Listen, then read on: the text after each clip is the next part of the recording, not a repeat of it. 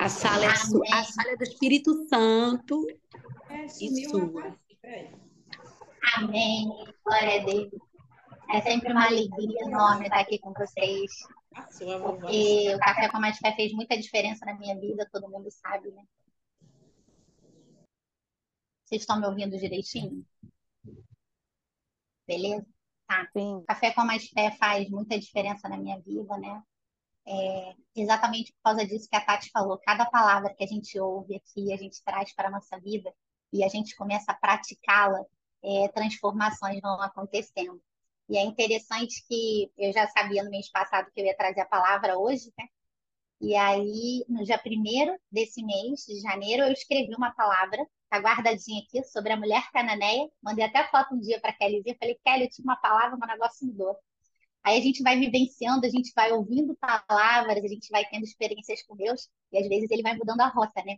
Na sexta-feira da semana passada, a Kellyzinha Gonçalves maravilhosa trouxe uma palavra de arrepiar aqui pra gente, fazendo o tributo dela ao Café com a Mais Fé, e ela falou uma frase que ficou martelando na minha cabeça. Ela falou assim, ó, podemos até perder algumas batalhas, mas com Jesus não perdemos a guerra. E eu tenho passado por muitas batalhas, assim, estou travando muitas guerras na minha vida. E eu tenho visto que o Senhor tem falado nos últimos dias comigo, onde eu vou, no culto, na igreja, no café, sempre vem uma palavra falando sobre guerra, sobre batalha comigo.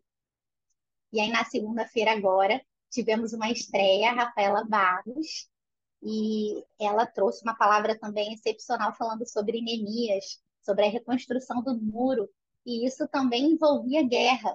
E aí ela falou uma frase também que ficou no meu coração reverberando, que você tem uma carta de recomendação do rei, que é o nosso Senhor Jesus Cristo, que te autoriza a andar com essa carta e acessar lugares. Então a gente tem essa carta de recomendação do nosso rei para poder acessar lugares mesmo em meio às guerras. E aí eu estava no BRT nesse dia da palavra da Rafa Barros, é, escutando a palavra dela, e quando terminou essa palavra de guerra, né, na minha cabeça, eu fui no Google e joguei louvor de guerra, apareceu um louvor, eu ouvi o louvor, gente, aquilo caiu como uma luva assim na minha vida.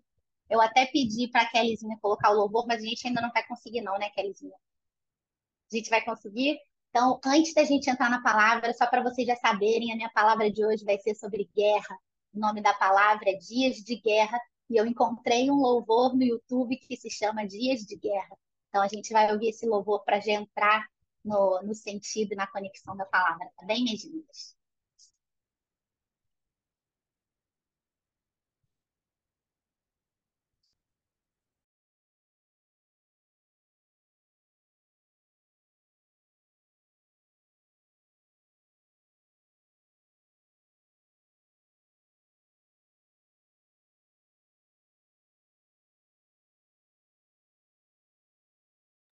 Vamos aguardar um pouquinho enquanto a Kelly coloca o louvor para gente. E aí, ontem, pastora Vanessa Temporini, maravilhosa, contou um testemunho da vida dela também de arrepiar, que eu fiquei chocada. Aquela linda telenovela de amor, um romance misturado com milagres de Deus, que foi a coisa mais linda. E ela também falou sobre guerra, gente. A mulher, quando aceitou a Jesus, ela vivia a guerra dentro da casa dela, ela não podia ler a Bíblia, ela se escondia no banheiro para ler a Bíblia. Vocês têm noção do que é isso? Então, amadas, eu tenho visto muitas amigas minhas, muita pessoa, muitas pessoas próximas a mim, que estão vivenciando dias muito difíceis, dias de batalhas árduas, e aí a gente vai falar sobre isso hoje. Pronto para o louvor?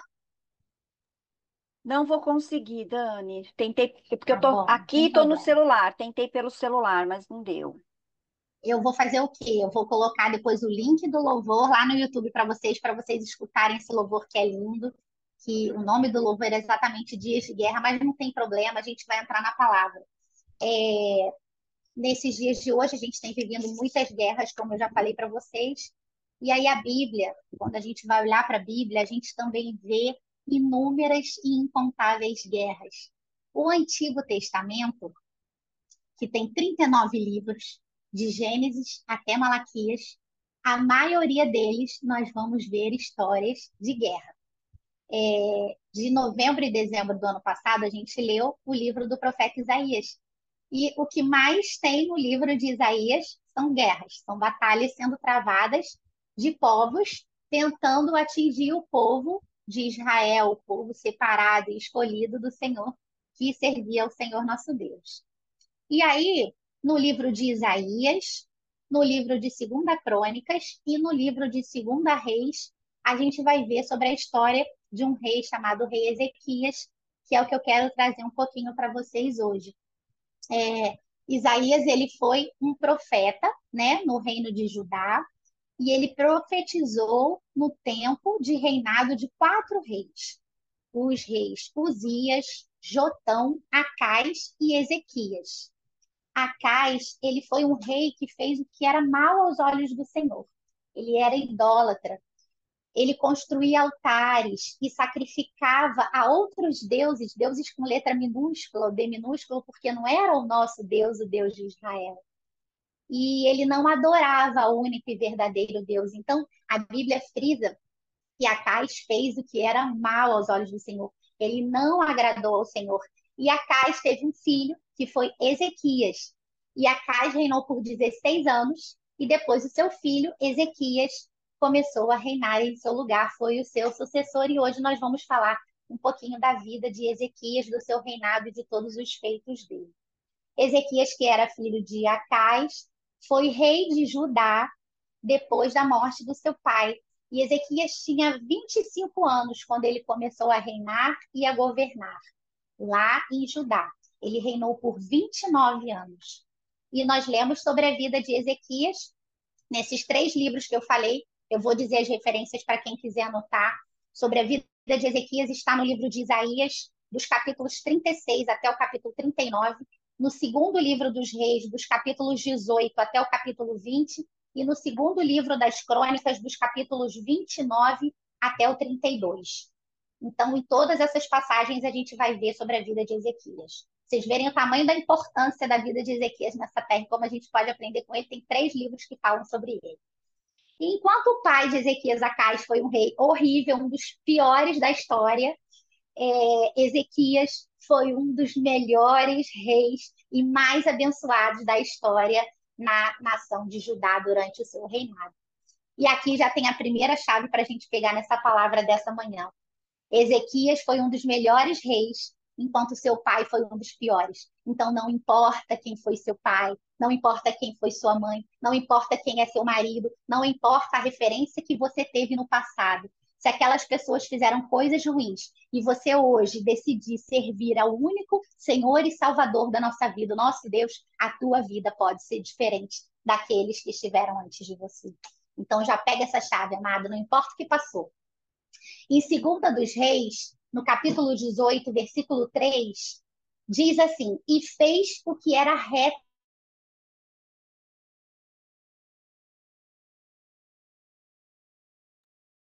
Travou para vocês, meninas? Travou. Travou, Travou. travou sim. Ih, tem que avisar ela. Vou avisar ela aqui.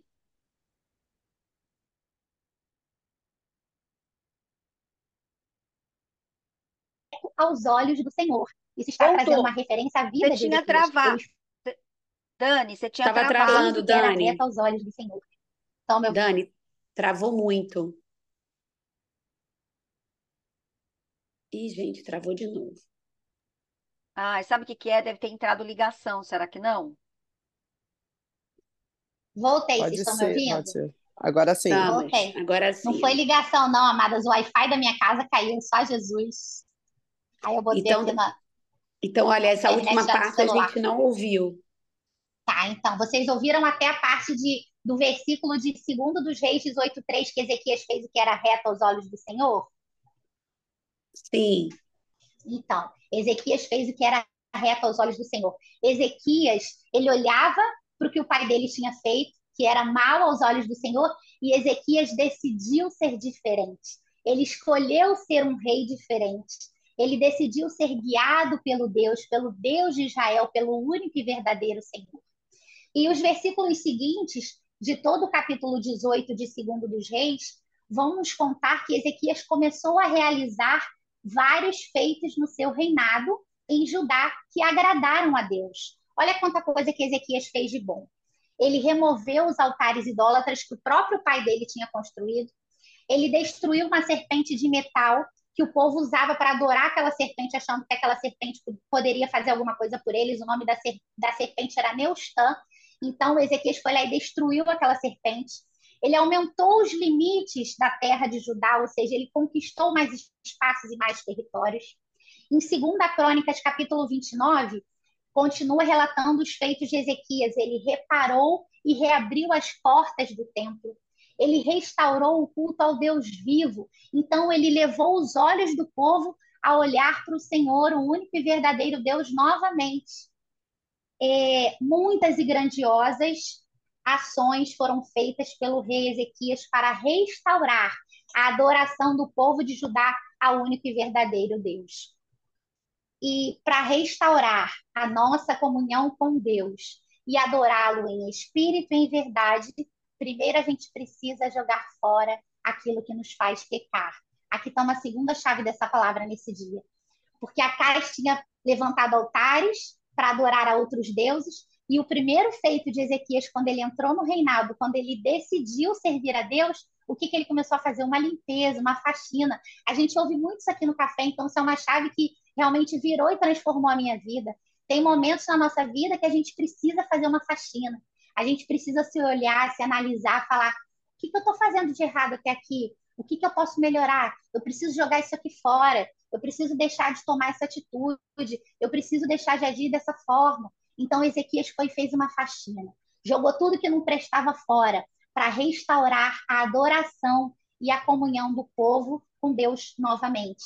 Então a gente precisa derrubar altares que podem estar na nossa vida impedindo a nossa comunhão com Deus. Aí você pode me perguntar, mas Dani, o que seriam esse altar? É, o que seriam esses altares, né, na nossa vida? Eu entendo que tudo que tira a primazia de Deus na nossa vida é um altar que a gente está colocando para adorar. Então, se o dinheiro para mim é mais importante que Deus, o dinheiro está sendo um altar na minha vida.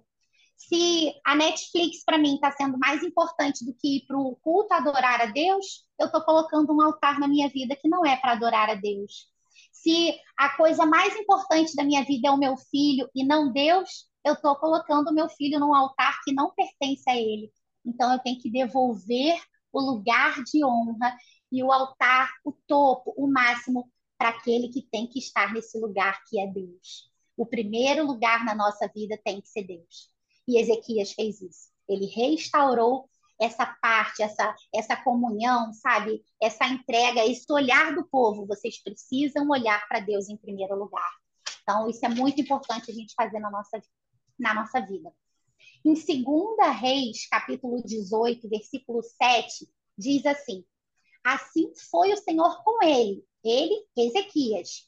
Para onde quer que saía, ele se conduzia com prudência. Ezequias, além de confiar no Senhor, de realizar grandes feitos, a Bíblia diz nesse versículo que Ezequias era um homem prudente. Então, aqui está a nossa terceira chave para hoje. Prudência, segundo o dicionário, é agir contra o sentimento de impulso. Então, é o contrário de agir por impulso. Prudência é a virtude. Olha que interessante isso. Prudência é a virtude que faz prever e procura evitar inconveniências ou perigo. Prudência é cautela, é precaução, é sensatez, é paciência ao tratar um assunto delicado. Então, a gente precisa buscar na nossa vida essa chave que Ezequias utilizava na vida dele. Ele era um homem prudente.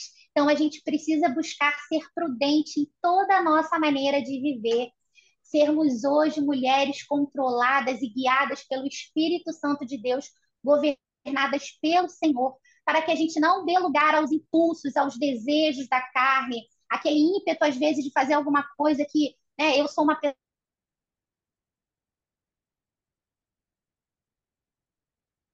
Travou para Travou mim. aqui. É. pessoas já me conhecem, eu voltei.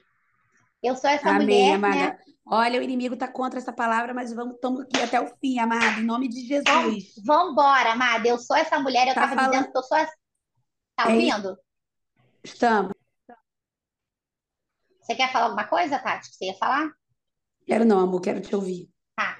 Então, eu estava falando que eu sou essa mulher que vocês me conhecem, esse meu jeito de ser ligada no 395 kW por hora. Então, eu tenho que me controlar muito para não ser impulsiva, para não enfiar os pés pelas mãos, para utilizar a prudência. Então, isso é uma coisa que eu luto, eu, Daniele, luto diariamente. Eu falo, Deus, me controla, que teu Espírito Santo controle a minha vida, as minhas atitudes, porque eu não quero colocar os carros na frente dos bois, sabe? Nesse ditado que a gente escuta.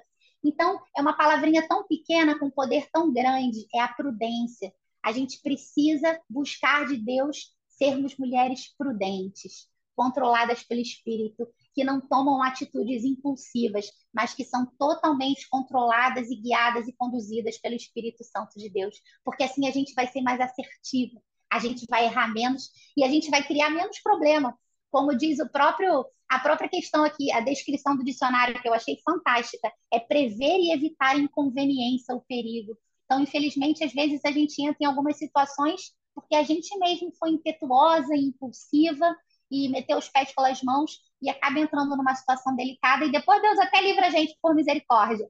Mas vamos buscar do Senhor viver como Ezequias a prudência. A quarta chave da palavra de Ezequias para a nossa vida essa é, é, é o X da questão do dia. A nossa fidelidade a Deus não nos impede de sofrer ataque. Mas eu tenho, eu tenho servido a Deus, eu estou buscando a Deus, eu vou nos cultos, eu sirvo na igreja, eu leio a Bíblia todo dia, eu oro, eu jejuo, eu entro nos propósitos do café e eu estou sofrendo muito ataque. Bem-vinda ao clube, minha amada, porque a vida é essa, a gente sofre ataque, não é porque a gente é fiel, ao nosso Deus que a gente está livre de sofrer ataque. Essa é a quarta chave e a gente vai ver o que, que começou a acontecer na vida de Ezequias.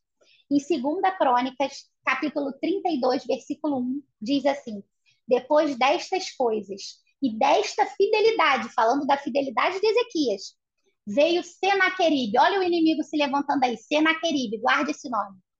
Veio Senaqueribe, rei da Assíria, e entrou em Judá e acampou-se contra as cidades fortes de Judá e intentou separá-las para si. Chegaram os dias de guerra na vida de Ezequias. Senaqueribe, ele era um homem muito poderoso. Pensa numa pessoa poderosa hoje, assim, na nossa terra, assim, homens milionários, homens poderosos, homens ricos. Senaqueribe era esse cara daquela época, daquele tempo. Ele era rei da Síria, ele era muito poderoso. Ele foi um dos reis mais notáveis e temidos da sua época, e todos o conheciam e o temiam por causa das suas conquistas militares e pela implacável expansão do Império Assírio. Então, o Império Assírio, que era governado pelo rei Senaqueribe, só crescia e só aumentava e só conquistava. E aí, qual que era a mira de Senaqueribe agora? Ezequias e a cidade de Judá aquele mesmo Ezequias, servo do Deus vivo e altíssimo, que fazia o que agradava aos olhos do Senhor, estava sob o ataque do inimigo. A mira de Senaqueribe estava nele. Ezequias, mesmo fazendo o que agradava a Deus, estava na mira do inimigo para sofrer ataque. E nas nossas vidas, assim, hoje é dessa forma que acontece. A gente está a todo momento sobre a mira do inimigo, o inimigo das nossas almas, com um alvo tentando achar alguma. Tem um microfone aberto, não tem? E nas nossas vidas hoje também é assim. A gente está a todo momento sobre a mira do inimigo das nossas almas, com um alvo nas nossas costas, tentando achar alguma brecha para entrar e nos afastar de Deus. O versículo 10 de João, capítulo 10. Então, João 10, 10 diz que o, o inimigo fala o ladrão, não veio senão para roubar, matar e destruir. Esse versículo está fazendo uma alusão à missão do inimigo, do feio, do diabo, do contra Deus em relação à nossa vida. A missão dele é roubar, matar e destruir. E o que, que ele quer matar? A nossa comunhão com Cristo. O que, que ele quer roubar? A nossa paz, a nossa alegria, a nossa vida abundante em Jesus Cristo. E o que, que ele quer tentar destruir? A nossa esperança. Esse é o papel do inimigo. Esse é um dos primeiros objetivos quando ele olha para a gente, coloca uma mira na nossa vida e tenta nos atacar. E logo, se eu estou em guerra hoje, Eu não posso permitir que o inimigo mate a minha comunhão com Deus, roube a minha paz, roube a minha alegria e roube a minha vida abundante Jesus Cristo.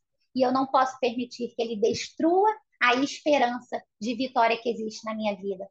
Quando Ezequias estava em guerra, ele tomou algumas atitudes, ele teve algumas táticas de guerra que podem nos ajudar a vencer as nossas guerras hoje. E a gente vai ver aqui quais foram as atitudes que Ezequias tomou quando ele estava sob a mira do ataque inimigo de Senaqueribe. Em 2 Reis, capítulo 18, versículo 13, vai dizer que Senaqueribe tomou as cidades fortes de Judá. Era assim, Jerusalém estava lá no meio, lá embaixo, é como se Jerusalém fosse a capital. Está lá embaixo no meio, e em volta tinha um monte de cidade forte. Então Ezequias já estava se aproximando, ele estava muito perto, ele estava em volta, já tinha tomado várias cidades fortes e o exército de Senaqueribe contava com 185 mil soldados. Imagine o desespero. Ezequias lá no meio com seu povo, 180 mil, 185 mil soldados em volta lá da cidade, tentando tomar e sitiar aquela cidade.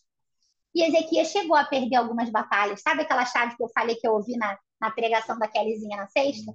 Ezequias chegou a perder uma batalha, ele perdeu essa, porque Ezequias é, estava lá é, levando o povo a adorar a Deus, mas Senaqueribe chegou muito próximo, chegou a tomar algumas cidades fortes de Judá. Então ele perdeu alguma batalha, mas ele não se deu por vencido e ele não perdeu a guerra, porque a partir daqui ele começou a tomar algumas atitudes para poder virar o jogo e vencer a guerra. Só parecia que estava tudo perdido. Só parecia que não tinha mais jeito para Ezequias e para o reino de Judá, diante daquele cenário terrível. Mas Ezequias não se escondeu, ele não se acovardou, ele não ficou paralisado pelo medo. Não.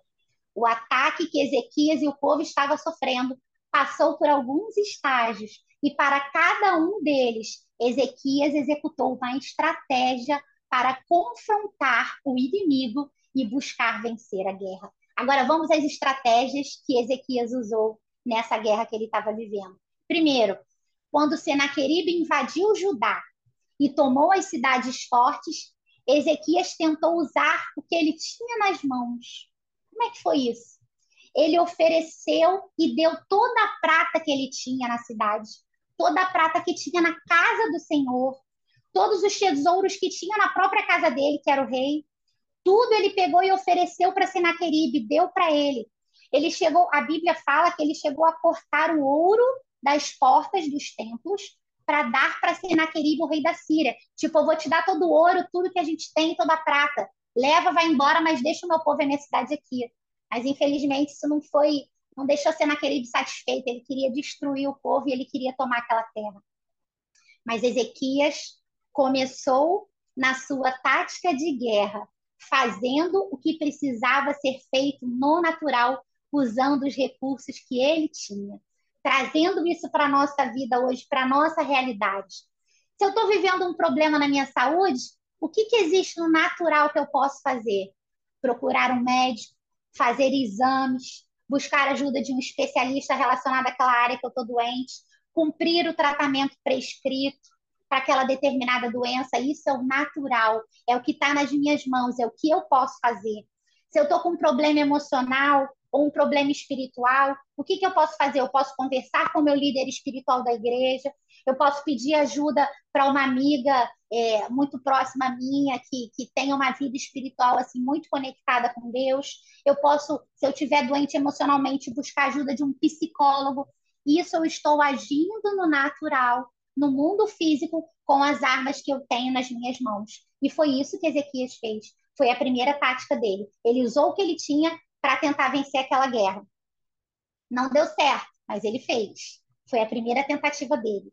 Em 2 Crônicas 32, dos versículos 2 ao 3, diz assim: Vendo, pois, Ezequias, que Senaqueribe vinha e que o seu rosto era de guerra contra Jerusalém, ele teve conselho com os seus príncipes e os seus varões. A segunda tática de Ezequias. Ele foi tomar conselho com quem podia lutar aquela guerra com ele. Muitas vezes a gente está sofrendo ataque na nossa vida, a gente está em guerra, em certas áreas da nossa vida e a gente vai abrir o nosso coração e contar para todo mundo, para qualquer pessoa. Eu era essa pessoa. Eu, graças a Deus, nunca na minha vida, eu nunca gostei de fofoca. Quem me conhece sabe. Mas eu gosto muito de falar da minha vida. Sempre fui assim. Chego assim com essa pessoa hoje, já estou contando tudo da minha vida. Eu era essa pessoa, agora não sou mais não, agora eu estou ficando mais atenta.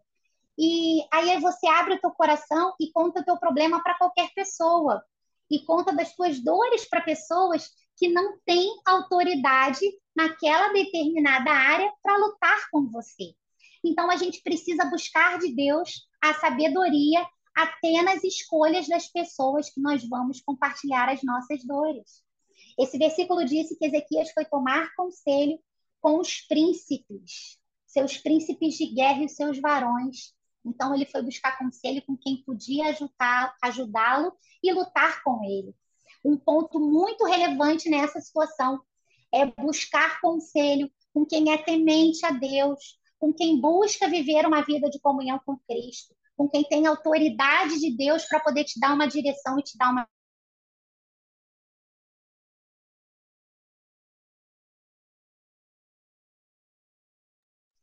Falhou aqui para mim também. Mas o de segundo novo, ponto, Dani.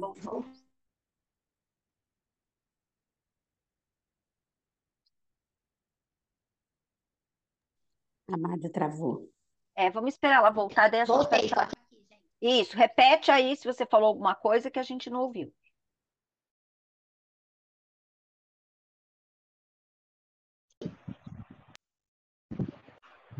Tô aqui, estão me ouvindo? Estamos, agora sim. Perdão, gente, entrou uma ligação aqui. A gente precisa buscar sabedoria de Deus, vou voltar um pouquinho. Até nas escolhas das pessoas com quem a gente vai buscar é, conselho para compartilhar as nossas dores. Porque é relevante essa situação de você pedir conselho para quem é temente a Deus, para quem tem uma vida de santidade, de comunhão com Deus. E você buscar ajuda de uma pessoa que talvez já tenha vivido uma situação semelhante à tua e tenha vencido aquela situação. Então, significa que ela já tem autoridade, ela já tem uma carta de recomendação de autorização de Deus, porque ela já venceu aquela situação, então ela vai poder te ajudar e te orientar a passar por aquele problema e aquela guerra que você está passando. Em terceiro lugar, a terceira tática de Ezequias, ele reuniu o povo para lembrar a eles que maior era o que guerreava com eles do que todo aquele exército poderoso de Senaqueribe de 185 mil homens que estavam à vista deles. Em 2 Crônicas, dos capítulos 6 a 8, a gente vai ver sobre isso. Eu vou ler aqui uns versículos do capítulo 6 para vocês. E pôs oficiais de guerra sobre o povo, e ajuntou-os assim na porta da cidade, e falou-lhes ao coração, dizendo: Esforçai-vos, tem bom ânimo, não temais, não vos espanteis por causa do rei da Síria, nem por causa de toda a multidão que está com ele. Com ele está o braço de carne, mas conosco com está o Senhor nosso Deus, para nos ajudar, para guerrear as nossas guerras. Aí olha que coisa linda o final desse versículo. E o povo descansou nas palavras de Ezequias, rei de Judá. Aleluia. Lembra quando eu falei que a gente não pode deixar o inimigo destruir a nossa esperança, matar a nossa esperança? As palavras do rei Ezequias foram como um bálsamo no coração do povo, como um renovo, um ânimo, uma injeção de esperança para eles seguirem confiantes no Deus Todo-Poderoso. E o que Deus quer trazer para você nessa manhã é essa palavra de esperança, de renovo. Quando você estiver olhando para sua vida e você estiver com medo, assustado, mas tá difícil, eu não sei como é que eu vou vencer essa guerra, eu tô desanimada, eu não sei como eu vou sair, eu não tô vendo uma luz. Vai ler lá 2 Crônicas 6:8 e lê que Deus está com você, porque o braço de carne não é mais forte que o braço do nosso Senhor, Deus Todo-Poderoso. Porque Deus está com você, Deus está na sua peleja. Por mais que você não esteja vendo agora a solução, o Senhor, Deus Todo-Poderoso, está com você na sua vida. Só pelo fato de você ter entrado nessa reunião aqui nessa manhã, sedento de ouvir uma palavra da parte de Deus, significa que você já está no caminho certo, você já está buscando ajuda do lugar certo e da pessoa certa. Então, abra o teu coração e receba essa palavra de Deus nessa manhã em nome de Jesus. Receba a esperança e o renovo do Senhor para o teu coração, porque você vai vencer essa guerra pelo poder e pela autoridade que há no nome de Jesus. E aí, depois desse ponto, a guerra subiu de nível. Ficou um pouquinho mais difícil. O povo estava lá acalentado, com o coração renovado de esperança, mas o negócio ficou um tiquinho pior. Veio um ataque um pouquinho mais forte. Senaqueribe ficou furioso com a postura do rei Ezequias. Ele achou que botou naquele exército de 185 mil ia fazer Ezequias fugir embora, sair correndo e deixar tudo para ele. Só que Ezequias teve a postura, assumiu a postura de rei e foi lembrar o povo quem eles serviam, que era Deus Todo-Poderoso. Senaqueribe ficou furioso com essa confiança que Ezequias tinha no Deus Todo-Poderoso e tentou um golpe fatal. Senaqueribe enviou um seu mensageiro. O nome do infeliz era Rabi Saque, para intimidar, para coagir, para confrontar e mostrar a grandeza e a força do grande rei da Síria para Ezequias. Isso está em Isaías, capítulo 36, dos versículos 4 ao 5. E Rabi Saque lhes disse: Dizei Ezequias, assim diz o grande rei, o rei da Síria, que confiança é esta que tu manifesta? Bem eu posso dizer, teu conselho e poder para esta guerra são apenas palavras vãs. Em quem, pois, agora confiais que contra mim te rebelais? No versículo 14 do capítulo 36 de Isaías, Rabi Saque exclama em alta voz para o povo escutar: Não vos enganem, Ezequias não poderá vos livrar. Rabi Saque continuou o seu discurso por todo o capítulo, dizendo que Ezequias não poderia livrar o povo das mãos de Senaqueribe. Com esse discurso, o que que Rabi Saque, qual era a tática do inimigo, né, contra a vida de Ezequias? Tentar minar a confiança, tentar intimidar a autoridade de governo que existia sobre a vida de Ezequias. Ezequias era um, um homem escolhido por Deus para reinar, ele tinha autoridade do Senhor, como hoje eu declaro que você é uma mulher escolhida por Deus para estar exatamente nesse tempo, espaço e lugar que você está hoje, dentro da sua casa, no seio da tua família. Você tem o governo e a autoridade de Deus sobre a tua vida para reinar e governar, para vencer, para avançar, para derrotar qualquer gigante que se levantar na autoridade do nome de Jesus Cristo. Mas Rabi Saque, enviado pelo inimigo, Rabi Saque era como se fosse hoje um enviado de, do inimigo, né, do feio, do contra Deus, para tentar minar a nossa confiança e a nossa esperança. Sabe quando vem amém, aquele ataque? Amada, amém, amada.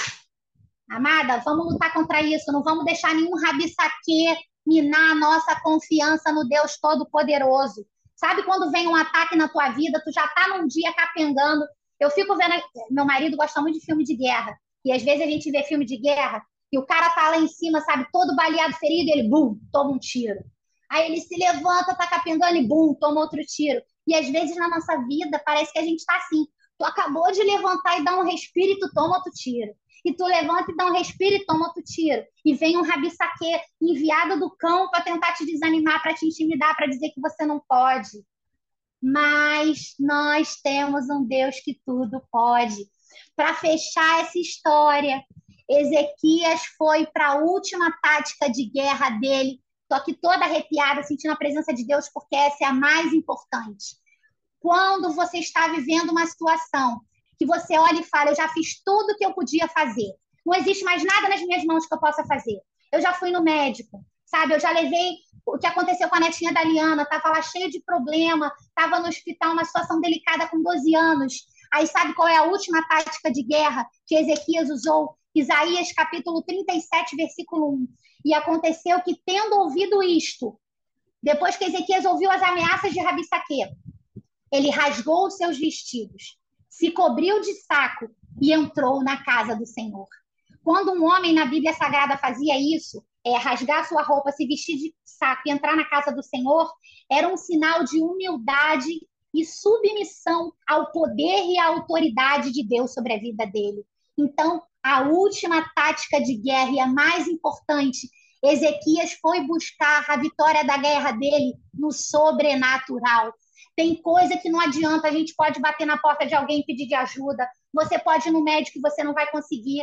Aí, nesse momento, você tem que entrar no sobrenatural. Você tem que intensificar a tua oração, tem que intensificar o jejum. É quando o ministério de oração aqui no café entra com um relógio de oração. Vamos orar, vamos interceder, convoca mulheres, levanta mulheres para orar um pouco mais, interceder um pouco mais. É quando você tem que intensificar o teu propósito de oração, o teu jejum, pela causa que você está vivenciando, para buscar o sobrenatural de Deus na tua vida. Tem momentos que não adianta tudo que a gente fizer aqui. Nada a gente vai conseguir solucionar. Porque só o espiritual, só o sobrenatural, só o Deus Todo-Poderoso poderá fazer com que a gente vença a guerra. Quando Ezequias se humilhou na presença do Senhor, do Deus vivo, ele foi orar na casa do Senhor. Deus levantou Isaías, o profeta. Isaías 37, versículo 6, Isaías mandou uma mensagem para o rei Ezequias. Isaías disse assim: Isaías disse assim para o servo lá do Ezequias: Assim diz o Senhor: Não temas à vista das palavras que ouvistes, com as quais os servos do rei da Síria de mim blasfemaram o povo lá de Senaqueribe, o mensageiro de Senaqueribe, estava blasfemando contra o Deus vivo, dizendo que nem o Deus deles poderia salvá-los daquele exército de 185 mil. E Deus quer te dizer nessa manhã, através dessa palavra, que não importa a circunstância que você esteja vivendo hoje, não importa o saldo da tua conta bancária, não importa a sentença Não importa o quão longe o teu filho ou tua filha está da igreja ou da casa do Senhor hoje. Não importa quanto tempo você é casado e o teu marido ainda não está servindo na igreja contigo. Não importa o quão grande é a tua dor. O que Deus quer falar para você nesta manhã é: eu sou o Deus da tua vida. A última palavra é minha. Ninguém nessa terra tem autoridade para tirar a tua vida, para minar a tua confiança, para fazer a tua fé se perder. Olha para mim, porque eu sou Deus da tua vida. Eu estou pelejando nas tuas guerras. Não desista, não pare de lutar. Confie em mim, se anima, não desanima. Descansa e avance, porque eu vou vencer essa guerra na tua vida e vou glorificar o meu nome através de você. Quando Deus nos faz vitoriosos numa guerra, não é para mostrar que a gente é bonzinho ou que a gente merece, não. É para glorificar o nome dele através da nossa vida e para que nós possamos ser testemunhas do poder e da autoridade dele sobre a nossa vida. Para fechar essa palavra, amadas, vou contar o um milagre para vocês que aconteceu na vida de Ezequias. Isaías capítulo 37, do versículo 36 ao 37. Então, saiu o anjo do Senhor e feriu o arraial dos assírios a 185 mil. E pela manhã, quando o sol nasceu, quando se olhava, tudo eram corpos mortos. Bastou uma palavra de Deus. Deus bradou no céu e falou: Meu anjo, vai lá e mata aqueles 185 mil. Desceu um anjo do céu e matou 185 mil do exército de Senaqueribe. E Ezequias saiu vitorioso no sobrenatural, porque ele se humilhou perante o Deus único e verdadeiro, porque ele sabia que o único que poderia livrá-lo e dar a vitória naquela guerra era o Senhor dos exércitos. Então o anjo matou aquele exército e Ezequias saiu vitorioso. E Deus deu o livramento para o povo de Judá. E eles foram vencedores daquela guerra. Então, pega essa palavra para a tua vida, minha irmã. Não importa a circunstância que você esteja. Continue na presença do Senhor. Permaneça. Não deixe que o inimigo mine a tua confiança, porque o teu tempo de cantar e contar a vitória vai chegar em nome de Jesus Cristo. Essa é a minha palavra hoje, em nome de Jesus.